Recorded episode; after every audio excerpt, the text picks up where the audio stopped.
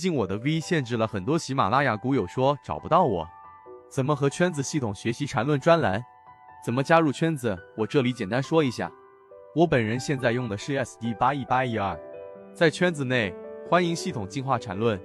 接下来听一下今天三分钟讲解。所以今天我们就用三分钟来给各位去讲一讲，到底啊稳定核心复利的一些关键是什么。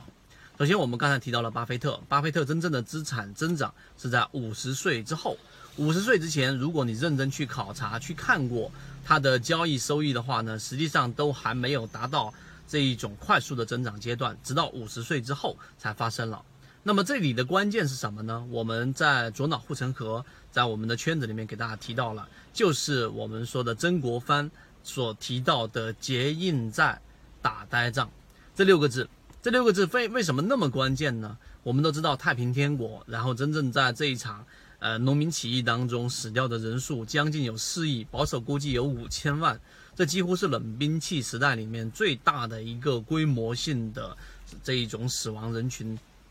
那么这种战役，那么当这种情况之下，清朝的所有的这一种。呃，我们说的这一种军队没有办法去抵抗这么强大的势力，仅仅靠的是一介儒生曾国藩，他靠的是什么呢？就是结硬战、打呆仗。那这六个字里面拆分出来两个部分，结硬战就是他每一次湘军到了一个地方，他们就会快速的去驻扎，并且挖好他们的沟渠、他们的整个渠道。那么每一次挖完之后，并且把土都在丢到几公里之外的地方，避免啊这一个敌方军队把这个土、把这个沟壕给填上。那么这个是他的结硬战，而打呆仗呢，就几乎他不主动进攻，只是在等待着对方的进攻，并且呢，我们用这种方式，然后把对方给围困住，断掉对方的这一种粮草，让其耗尽他的能源，最终几乎成功率非常高的情况之下，打下了所有的他想要打到的这一种城池。好，这里讲完了之后，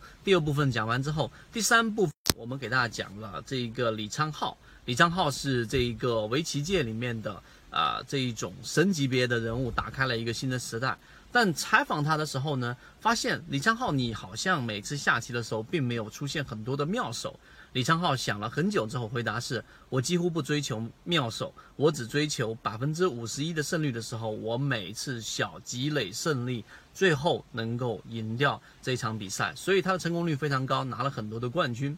这几个例子都告诉给我们，实际上在市场里面长期生存活下去的人，他并不是急功近利的。你可以去看你身边里面的那些啊很厉害的，看起来很厉害的淘县里面的人物，一年做三倍，一年做两倍，一年做五倍的一大把。但是我们在圈子里面流传那句话，一年做五倍的人很多，五年做一倍的人很少。所以这里面就是告诉给大家，在建立交易模块的时候呢，你的初衷极其之关键。如果你的初初衷是极其的想要短短期内急功近利，那么事物都是有两面性的，可能你就会变得像利弗摩尔一样做空美股，然后大赚一波，成为全国前十的这个有钱人之一，然后又因为你赚了大笔的钱，更加大你的投入，加入你的杠杆，最终又又在这一个短期内把利润全部亏回去，最后饮弹自杀。这个是利弗摩尔。所以事物的发展就是这样子的。今天我们没有讲技术分析，